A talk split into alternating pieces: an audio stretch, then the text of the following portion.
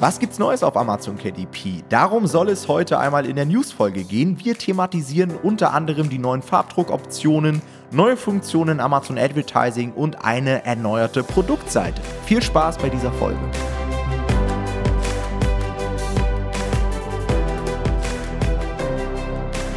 Herzlich willkommen zu dieser neuen Podcast-Folge und heute wollen Jonathan und ich uns einmal mit KDP News auseinandersetzen. Was gibt's so Neues? Auf Amazon KDP. All das werden wir euch in den kommenden Minuten einmal vorstellen. Es hat sich einiges getan. Ich denke mal, einige interessante Dinge dabei, die euer Publishing ja ein Stück weit beeinflussen werden. Und ich würde sagen, Jonathan, ich starte einfach mal direkt rein und zwar für mich mit dem interessantesten Feature und zwar wird der Farbdruck ab sofort attraktiver.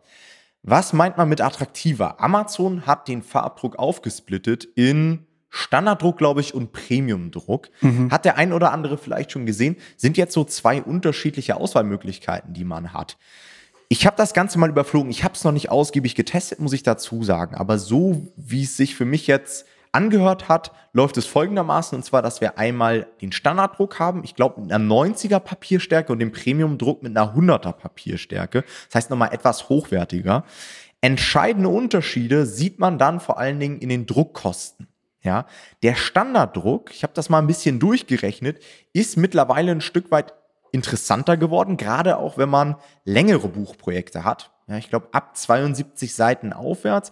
Das war ja dann immer ziemlich unattraktiv, mhm. weil das mit einem sehr hohen Betrag pro Seite, glaube ich, abgerechnet wurde. Ich weiß gar nicht mehr, wie es jetzt vor der Änderung war. Ich glaube, es waren 5 Cent oder 6 Cent. Weißt du das noch? Wie viel das waren? Ich habe es nicht genau im Kopf. Es kann gut sein.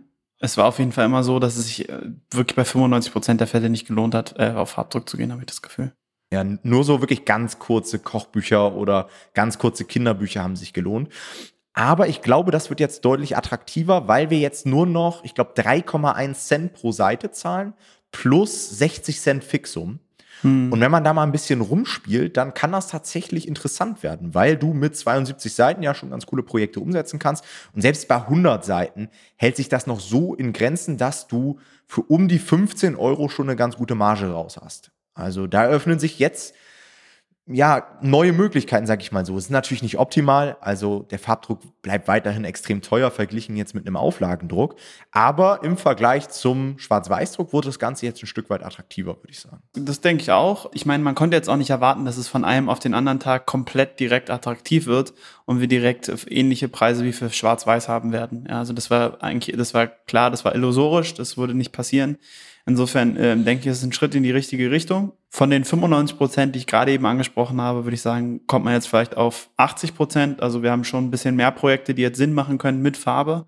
Insgesamt muss man natürlich trotzdem immer so diese Balance wahren zwischen Marge behalten, gleichzeitig aber nicht zu teuer werden, so dass der Kunde enttäuscht ist, dass er nur so ein dünnes Buch bekommt, äh, wenn er es bestellt hat. Das wird, glaube ich, immer noch ein bisschen der Fall bleiben. Also da muss man immer noch darauf achten. Aber wir haben halt neue Optionen. Und was ich vor allem interessant finde, ist, dass ähm, ich muss mir eigentlich mal diesen Premium-Farbdruck bestellen, weil ich jetzt schon gespannt bin, wie da die Unterschiede sind. Weil im Endeffekt den ja, Ich habe den da. Du hast den da? Ich habe den tatsächlich da, ja, ja. Wir hatten letztens jemanden aus dem Coaching, der es direkt mal ausgetestet hat und da habe ich ah, mir geil. das Buch bestellt und ich habe vorhin in Vorbereitung zu der Folge mal beides verglichen und wahrscheinlich werden jetzt einige Leute sagen, der spinnt, aber ich merke da nicht großen Unterschied. Also irgendwie habe ich so das Gefühl, die Textur ist ein bisschen anders und ja, vielleicht ist es ein Stück weit dicker von diesem 90er zu 100er Papier. Aber ganz ehrlich, ich glaube, die, für den Kunden spielt es keine wirkliche Rolle. Also ich vermute, dass der Standardfarbdruck vollkommen ausreicht. Die, die Druckqualität an sich sollte weiterhin extrem hoch sein. Also habe ich auch mal ein YouTube-Video zu gemacht. Farbdruck allgemein auf Amazon ist rein auf der Druckqualität sehr, sehr gut. Papierstärke ist jetzt nicht so gut, aber reicht meiner Meinung nach so für so kleinere Projekte auf jeden Fall aus. Ja, also ein paar Sachen habe ich auch gesehen und die waren auch wunderbar.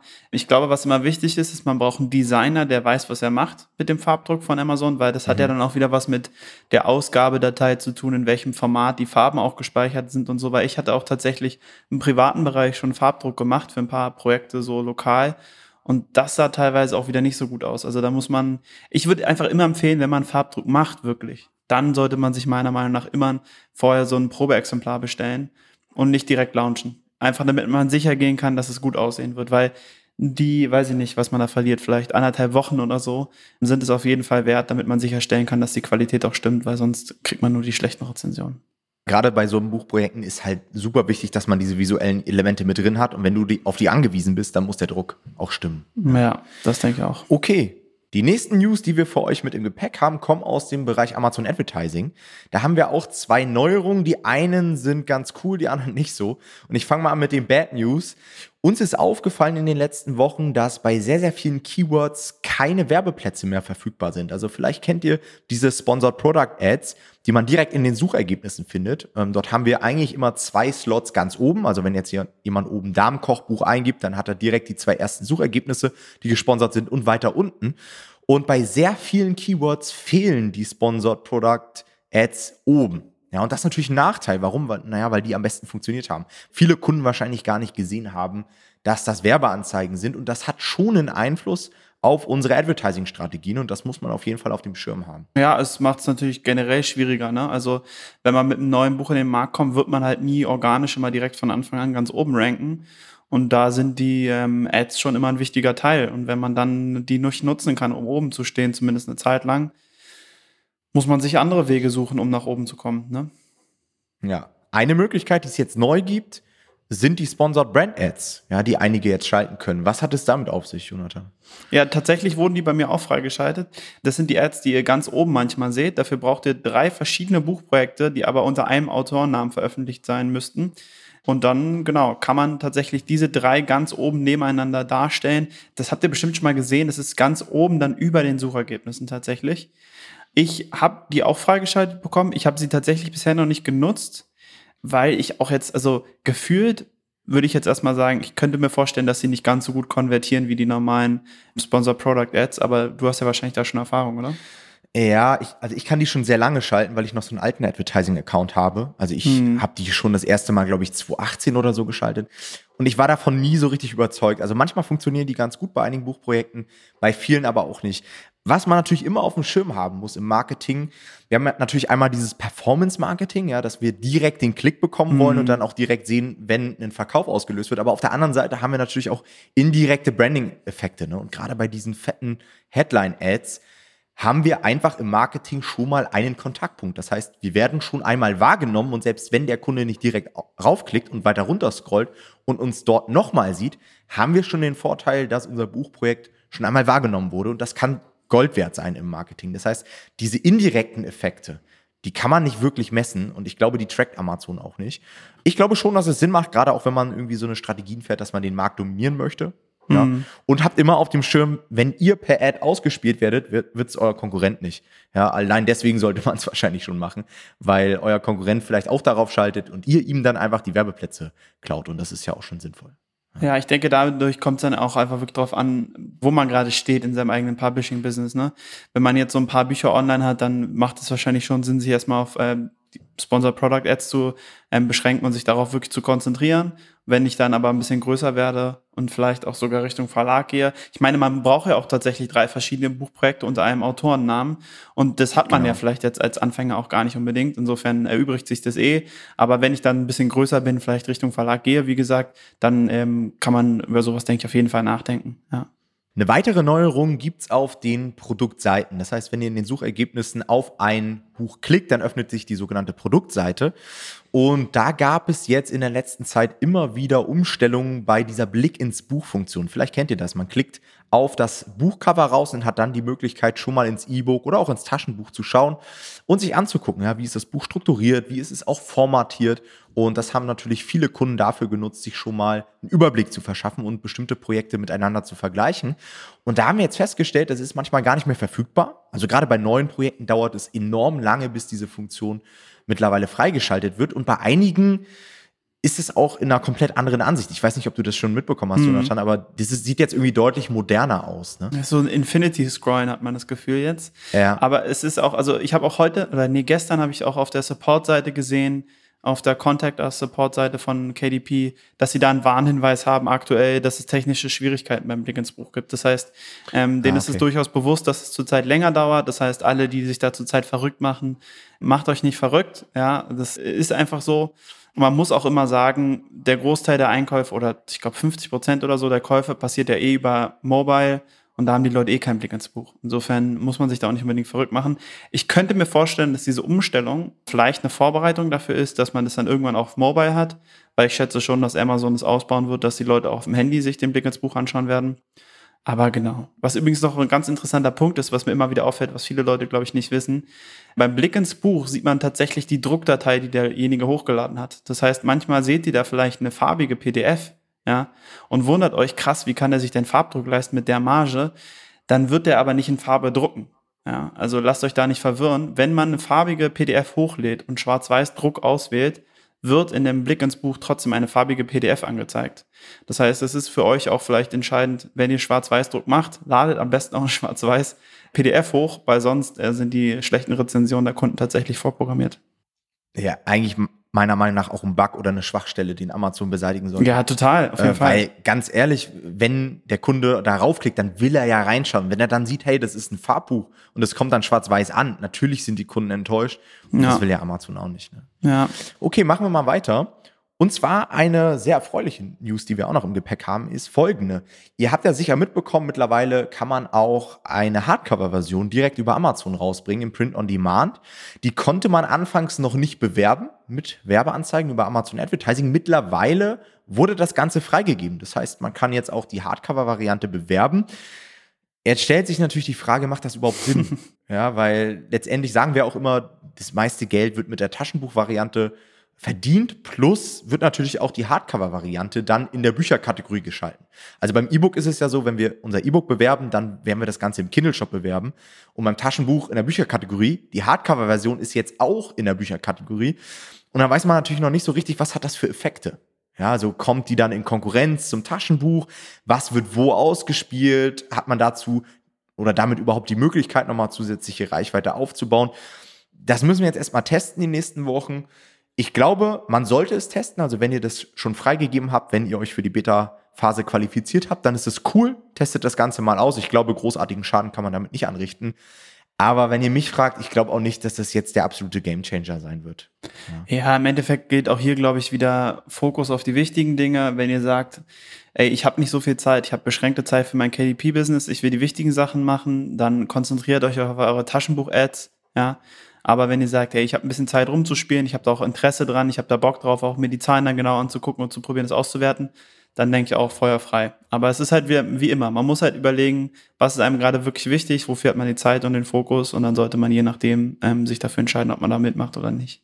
Genau. Und kleiner Tipp noch von mir, ähm, trackt auch wirklich, welche Versionen dann gekauft werden. Also ihr seht ja an dem Umsatz in Amazon Advertising immer, welche Version gekauft wurde. Also bei, wenn ein E-Book gekauft wird, steht dort eine andere Umsatzzahl als bei einem Taschenbuch und so sollte es ja jetzt auch beim Hardcover sein. Das heißt, haltet das auch immer auseinander. Es kann nämlich auch durchaus sein, dass eure Taschenbuch-Ads jetzt mal Hardcover-Versionsverkäufe erzielen. Ja, auch das auf dem Schirm haben.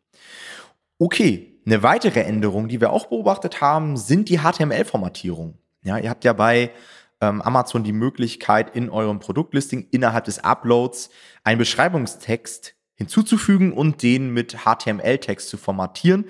Und das ist jetzt nur noch eingeschränkt möglich.